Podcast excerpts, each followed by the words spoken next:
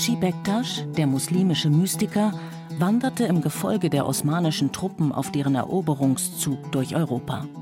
Dörfer wurden unterworfen, Städte eingenommen, viele Menschen wurden getötet, andere in die Gefangenschaft verschleppt. Und Haji Bektasch sammelte die verwaisten Kinder ein. Wenn ein blindwütiger Soldat einen Säugling an einer Wand zerschmettern wollte, so rettete der Derwisch das Kind und nahm es in seine Obhut. Er versteckte die Kleinen unter seinem großen Mantel, hegte und beschützte sie und nahm sie mit nach Hause nach Adrianopolis. Viele machten sich lustig über den Derwisch, rätselten, wozu er so viele Christenkinder brauchte. Doch bald machten sie sich nicht mehr lustig. Denn eines Tages erschien eine unbekannte Truppe auf dem Schlachtfeld. Junge Männer mit weißer Kopfbedeckung in blauen Kniehosen. Und sie bewiesen eine solche Tapferkeit, dass sie zum Schrecken für ganz Europa wurden. Jenitscheri, die neue Truppe wurden sie genannt. Die Janitscharen, der schier unbesiegbare Arm des Sultans. Haji Bektasch hatte seine Buben in strengstem militärischen Drill erzogen. Sie wuchsen isoliert auf, mit viel Zucht und ohne Eltern, Geschwister oder Frauen. Sie hatten nur sich und den fanatischen Glauben an den Islam. Die Blumen aus dem Garten des Bektasch, wie sie auch genannt wurden, waren jederzeit bereit, für den Sultan zu sterben. Der Sultan war entzückt und rekrutierte seine Leibgarde fortan aus ihren Reihen. Soweit die Legende. Und so erzählt es auch der ungarische Schriftsteller Mor Yokai in seinem in viele Sprachen übersetzten historischen Roman Die letzten Tage der Janitscharen. Es ranken sich viele Geschichten um die Entstehung des Janitscharentums. Der mythische Nebel ist so dicht, dass sich die Wahrheit dahinter nur schwer erahnen lässt. Bei den Janitscharen, die vornehmlich dann auch in Europa bekannt wurden, handelte es sich um eine Elitetruppe der Sultane, die bei den Europäern besonders Angst und Schrecken verbreiteten, weil sie mit ihrem Schlachtruf Allahu Akbar und die kriegerischen Klänge ihrer Feldmusik über das Feld liefen und den Europäern dann diese große Furcht einflößten. Was wir wissen, ist, dass die osmanischen Sultane immer wieder mit Hilfe der sogenannten Knabenlese die Reihen dieser Soldaten mit Männern füllten. Es handelte sich dabei um christliche Knaben, die ihren Familien aus dem Kaukasus oder Balkan entrissen wurden, verschleppt und anschließend von Angehörigen eines nach dem Derwisch Haji Bektash Veli benannten Ordens zum Islam zwangskonvertiert wurden. Sagt Schole Mustafawi, Leiterin des Referats Kunst und Kulturgeschichte am Badischen Landesmuseum in Karlsruhe, die auch für die Sammlung Karlsruher Türkenbeute zuständig ist. Die Janitscharenarmee wurde irgendwann zu Beginn des 14. Jahrhunderts begründet. Türkische Quellen nennen Orhan I. oder seinen Sohn Murat I. als ihren Urheber. Der Sultan war schon seit längerem unzufrieden mit seinen hochrangigen Militärs. Die turkmenischen Offiziere aus den Stammesaristokratien vertraten viel zu selbstbewusst eigene Interessen, pochten auf Rechte und Privilegien. Der Padishah aber wollte ein Heer, das allein ihm untertan war und seine Ziele verfolgte. Sklaven, ohne Familien und traditionelle Bindungen. Deshalb sollten sie nicht aus den eigenen Reihen stammen, sondern aus den unterworfenen Ländern Europas. Muslimen wurde der Zugang zu der Truppe verboten.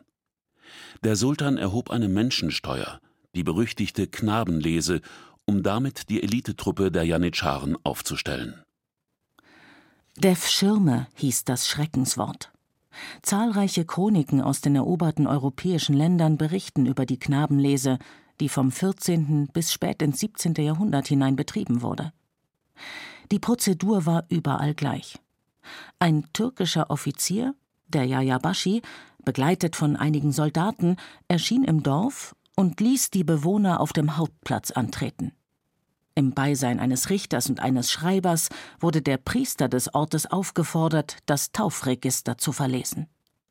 Alle Knaben zwischen sechs und zwanzig Jahren mussten hervortreten, und die Gesunden und Kräftigen unter ihnen wurden in die Gefangenschaft abgeführt. Ihre Familien und ihren Heimatort sahen die meisten nie wieder.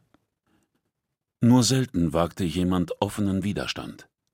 Doch gibt es Berichte über vereinzelte Fälle, in denen sich Dörfer gegen die Kindersammler auflehnten, sie vertrieben oder töteten. Danach kehrten die Soldaten in zehnfacher Zahl zurück und statuierten ein Exempel. Zur Abschreckung für Nachahmer, oft in Form einer Massenhinrichtung. Jahrhundertelang schwebte die Knabenlese wie ein Schreckgespenst über Europa. Die Kindersammler erschienen in unregelmäßigen Abständen, manchmal jedes Jahr, dann wieder alle fünf Jahre. Zehntausende Buben wurden im Lauf der Jahrhunderte verschleppt. Aus Serbien, Bosnien und Albanien, aus Armenien, Bulgarien, Georgien, aus Griechenland, Kroatien, Polen, Rumänien, Südrussland und Ungarn.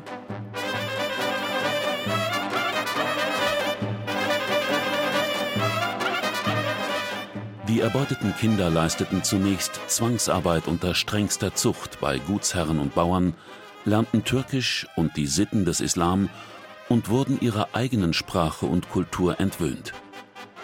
Danach dienten sie im Umkreis des Sultanspalasts und schließlich wurden sie zu Rekruten in den Kasernen der Janitscharen. Dort lebten sie weitgehend isoliert von der Außenwelt. In Istanbul gab es zwei Janitscharen-Kasernen die alten Baracken und die neuen Baracken. Es herrschte eiserne Disziplin. Die Peitsche bestimmte die Erziehung. Ihr Leben war nur auf den Kampf ausgerichtet. Sie durften nicht heiraten und keinen anderen Beruf ausüben als den des Soldaten. Auch hatten sie keinen Kontakt zur Bevölkerung. Die Truppe war ihre Familie, der Sultan ihr Vater. Andere Bindungen kannten sie nicht. Sie waren tapfer, tollkühn und grausam und zudem von fanatischer Religiosität. Geistigen Beistand erhielten sie von den Bektasch-Mönchen, die sie stets begleitet, gesegnet und unterwiesen haben. Ihre weiße Kopfbedeckung, die Ketsche, eine von einem Turban umwundene Filzkappe, sollte an den Ärmel des Haji Bektasch erinnern, der seinen schützenden Arm auf das Haupt der Janitscharen gelegt haben soll. Die fähigsten unter ihnen konnten militärisch oder sogar am Hof Karriere machen, denn die klügsten der geraubten Kinder wurden in einer eigens errichteten Eliteschule für den Staatsdienst aus- und weitergebildet. Die Janitscharen sind natürlich aufgestiegen im Laufe ihres militärischen Daseins. Sie konnten bis zum Rang eines Großveziers dann ihre Macht ausbauen. Es gibt berühmte Gestalten darunter. Der berühmteste wohl ist der Architekt und Baumeister Sinan, der die berühmte Soleimaniye Moschee in Istanbul gebaut hat. Und darin erkennen Sie schon, welche Bedeutung die Janitscharen eben unter diesen osmanischen Soldaten hatten. Die Absolventen dieser Eliteschule wurden nicht selten zu Visieren und Großvisieren am Hofe. Doch selbst als höchste Staatsdiener blieben sie unfrei. Sie durften zwar nicht verkauft werden und bezogen Sold und Rente, doch erinnerte die Bezeichnung Kul, Sklave oder Diener stets daran, dass sie Eigentum des Padishahs waren. So hatten die Janitscharen auch nicht das Recht auf einen Bart, wie freie Männer ihn trugen, sie mussten sich mit dem Schnurrbart begnügen. Der einfache Janitschar jedoch blieb ungebildet. Seine geistige Beschäftigung beschränkte sich auf die Religion. Sein Metier war einzig der Kampf, und was er gut konnte, war mit seinen Waffen umgehen. Mit Beil und Yatagan, wie ihr langer Degen hieß, mit dem Hanjar, dem kurzen gekrümmten Dolch und natürlich mit dem Bogen. Ihre traditionelle Schusswaffe war der Bogen. Man weiß über Überlieferungen, dass von diesen asiatischen Reflexbögen bis zu 25 Pfeile pro Minute abgegeben werden konnten. Dann können Sie sich ungefähr vorstellen, welchen Schrecken das bei den europäischen Soldaten auslöste, die von allen Seiten attackiert werden konnten in so einer Geschwindigkeit. Wir sehen häufig auf diesen Bögen dann auch Inschriften von großen Meisterkalligraphen, die bestimmte Gedichte zitieren, in denen eben von dieser mystischen Liebe die Rede ist, auf die ja schließlich auch der sufisch-mystische Derwischorden der Bektashi zurückgeht. Das Osmanische Reich verdankte den Aufstieg zur Weltmacht zu einem großen Teil den Janitscharen, darin sind sich die meisten Historiker einig. Doch eben diese Janitscharen haben auch zum Untergang des Türkenreiches beigetragen. Die Macht der rücksichtslosen Kämpfer wuchs mit der Zeit ins Unkontrollierbare. Im Verlauf von zwei Jahrhunderten ermordeten die Janitscharen zwei Sultane, setzten sechs von ihnen ab und zwangen selbst friedliebende Herrscher zu zahlreichen Kämpfen und Feldzügen. Erzogen in einem gefühls- und empathiearmen Vakuum war der Krieg ihr einziger Lebensinhalt. In Friedenszeiten saßen sie in ihren Kasernen und langweilten sich. Und so wollten sie denn auch immer nur das eine: Action. Dann durften sie endlich kämpfen, zerstören, plündern, töten, vergewaltigen.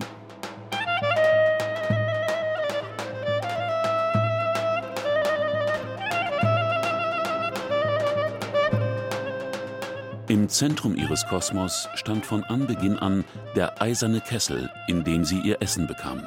Ein großer Suppenkessel aus Metall, das Wahrzeichen der Janitscharen, diente als Feldzeichen und Einheitssymbol der Truppe.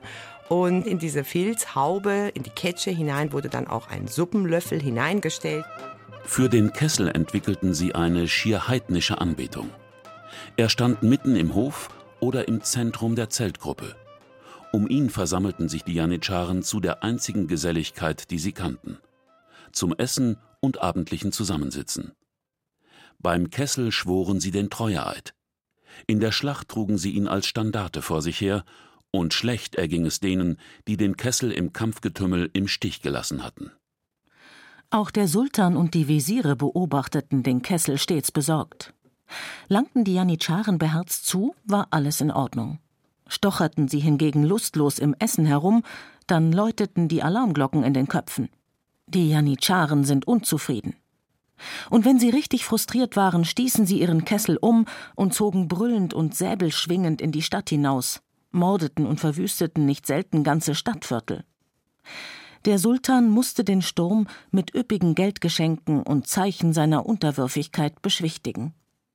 Die Anbetung des Kessels wird oft als Erklärung für die seltsamen Offiziersränge und Abzeichen der Janitscharen herangezogen. Die Bataillonskommandeure hießen Chorbachi Bashi, Suppenmeister. Andere Ränge lauteten etwa Oberkoch, Suppenverteiler, oberster Wasserträger oder oberster der Küchenjungen. Die Rangabzeichen bestanden aus gekreuzten Löffeln, bei festlichen Anlässen führte der Regimentsoberst einen gewaltigen Schöpflöffel mit sich.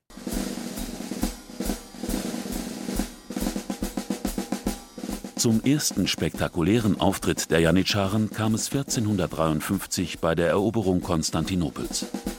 Die schwer bezwingbare Stadt trotzte lange Zeit der osmanischen Belagerung.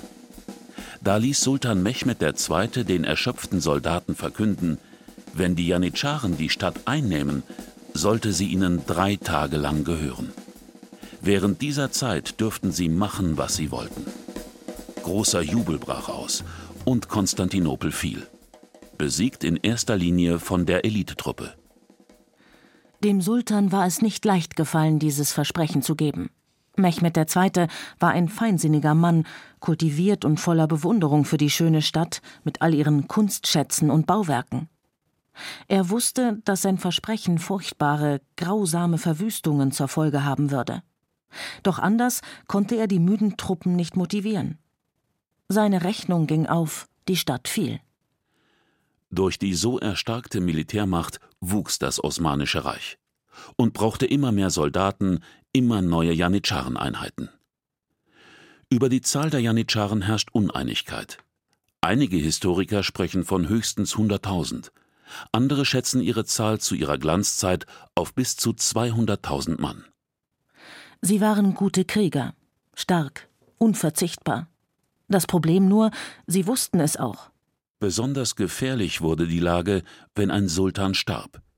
Die Janitscharen wurden unruhig, denn sie hatten eigene Vorstellungen davon, wer der Nachfolger sein sollte.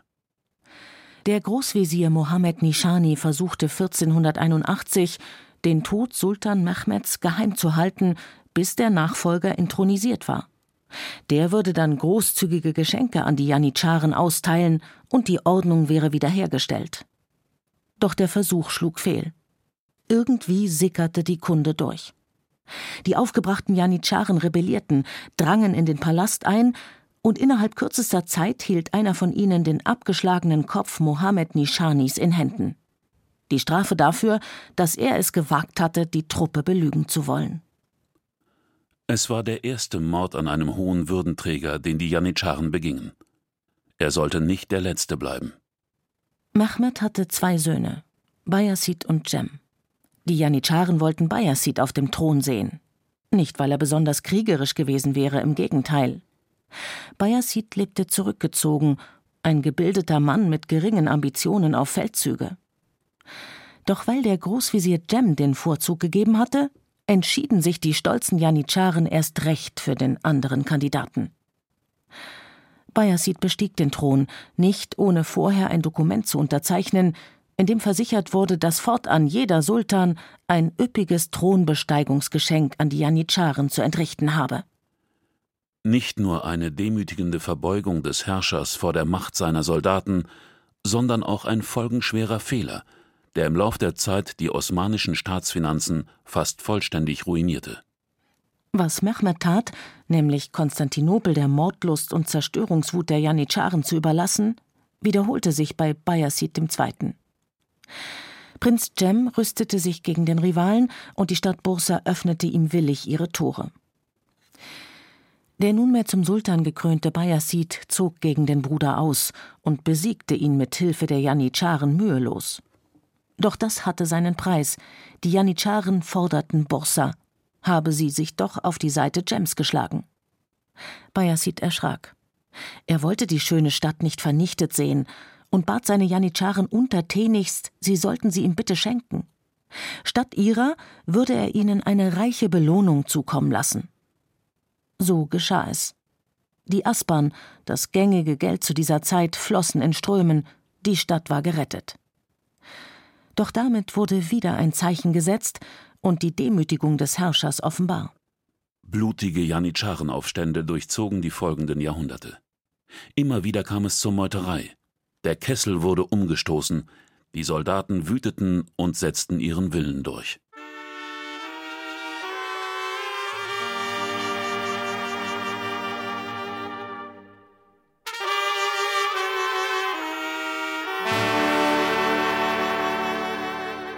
Die Krise des Janitscharentums begann etwa im 17. Jahrhundert. Die Truppe war zu dieser Zeit längst nicht mehr so elitär und tapfer wie früher. Sitten und Ausbildung hatten sich gelockert und schwächten Moral wie Kraft der Soldaten. Seit Mitte des 16. Jahrhunderts durften die Janitscharen heiraten und wohnten mit Frauen und Kindern in den Kasernen. Später erzwangen sie sogar das Recht auf Erblichkeit des Janitscharentums. Das Verbot für Muslime wurde aufgeweicht. Immer mehr Türken schmuggelten oder kauften ihre Kinder in die Elitetruppe ein, denn die Janitscharenarmee lockte mit gutem Geld und mit Aufstiegschancen. Die alten Vorschriften und Erziehungsmaßnahmen galten nicht mehr. Habsucht, Gier und Korruption herrschten. In weiten Teilen der besetzten Länder übten sie bereits auch zivile Berufe aus, organisierten sich vielerorts in mafiaähnlichen Strukturen und nahmen so Einfluss auf wirtschaftliche und politische Belange. Auch die Knabenlese, zwar sporadisch noch vorgenommen, wurde offiziell abgeschafft. Dabei hatte da sogar teilweise ein Umdenken stattgefunden. Es gab immer wieder arme Bauern, ja zuweilen sogar ganze Dörfer, die um die Knabenlese baten, weil sie so auf eine bessere Zukunft für ihre Söhne hofften mit der Zeit im 15. und 16. Jahrhundert beginnend, dann natürlich im 17. Jahrhundert ist dann der Höhepunkt, verstärkte sich, dass die Europäer immer mehr militärische Erfolge auf osmanischem Gebiet hatten. Und das führte dann letztendlich dazu, dass die Janitscharen durch Söldnergruppen ergänzt wurden und im Grunde genommen der Beginn des Verfalls dieser Janitscharen-Korps vorprogrammiert war. Auch wenn sie nicht mehr so gut kämpften, die Janitscharen waren und blieben ein unerschütterlicher Machtfaktor innerhalb des Staatsgefüges. Nur dass eben aus dem Schrecken des Abendlandes zunehmend eine Plage des Osmanischen Reiches wurde. Denn die Macht der Janitscharen über den Sultan blieb ungebrochen. Türkische Geschichtsschreiber berichten detailliert über das Schicksal des jungen Herrschers Osman II. im Mai 1622. Er beschimpfte seine Truppen, die eine Niederlage nach der anderen einsteckten, und wollte das Heer reformieren. Als die Janitscharen erfuhren, dass er ein Söldnerheer nach westlichem Vorbild aufstellen wollte, kannte ihre Wut keine Grenzen. Sie töteten einen Janitscharen-Ager, der zwischen ihnen und dem Sultan vermitteln wollte, und drangen in den Sultanspalast ein. Der zu Tode erschrockene Osman versteckte sich unter seinem Bett. Die Meuterer zogen ihn hervor und setzten ihn so, wie er war, in einem Unterhemd auf ein klappriges Pferd, stülpten ihm einen schmutzigen Turban über und trieben ihn, bloßgestellt und gedemütigt, vor aller Augen durch die Stadt. Noch am selben Tag war Osman tot. Ein türkischer Chronist berichtet, wie er ins berüchtigte Jedikule, das Gefängnis der sieben Türme, gebracht wurde. Wie tapfer er sich dort gegen seine Angreifer gewehrt habe und wie er zuletzt dennoch erdrosselt wurde. Zum ersten Mal wagten es die Janitscharen, einen Sultan zu ermorden. Und auch das sollte sich noch wiederholen. Immer grenzenloser wurden die Übergriffe der Janitscharen. Immer selbstbewusster ermordeten sie ihre politischen Gegner. 1807 setzten sie Selim III. ab, ebenfalls weil er die Armee modernisieren wollte. 1810 wüteten sie wieder in Istanbul und setzten Tausende von Häusern in Brand. Den osmanischen Herrschern wurde schmerzlich bewusst, dass sie ohne Beschützer, die sie vor ihren Beschützern beschützten, keine Chance hatten. Und so folgte die Erkenntnis, dass sie die glorreiche Elitetruppe loswerden mussten. Sultan Mahmud II. gelang es, einige moderne Regimenter aufzustellen, und als die Janitscharen deswegen meuterten, auf ihre Rechte pochten und wieder ein Gewaltexzess drohte, ließ er ihre Kasernen umstellen und gab Feuerbefehl. Viele Tausende von Menschen wurden getötet, Janitscharen und ihre Familien. Flüchtige oder solche, die sich versteckt hatten, wurden aufgespürt und hingerichtet. Mahmud hat die gefürchtete Elitetruppe des Osmanischen Reiches, den siegreichen Arm vieler Sultane und ehemals treuesten Anhänger ihres Padischahs bis auf den letzten Mann vernichtet. Und er bestimmte, dass das große Blutbad als das wohltätige Ereignis in die Geschichte eingehen sollte. So endete die glanzvolle und düstere Zeit der Janitscharen im Jahr 1826, nach fast fünf Jahrhunderten voller Kämpfe und Siege, Tapferkeit und Heldenmut, aber auch ebenso vieler Niederlagen, Grausamkeit und Niedertracht. Die Blumen aus dem Garten des Bektasch. Endgültig vertrocknet. Sie hörten Janitscharen, die gefürchtete Truppe des Sultans von Katalin Fischer. Es sprachen Katja Amberger und Thomas Albus. Ton und Technik Andreas Lucke. Regie Axel Wostri. Eine Sendung von Radio Wissen.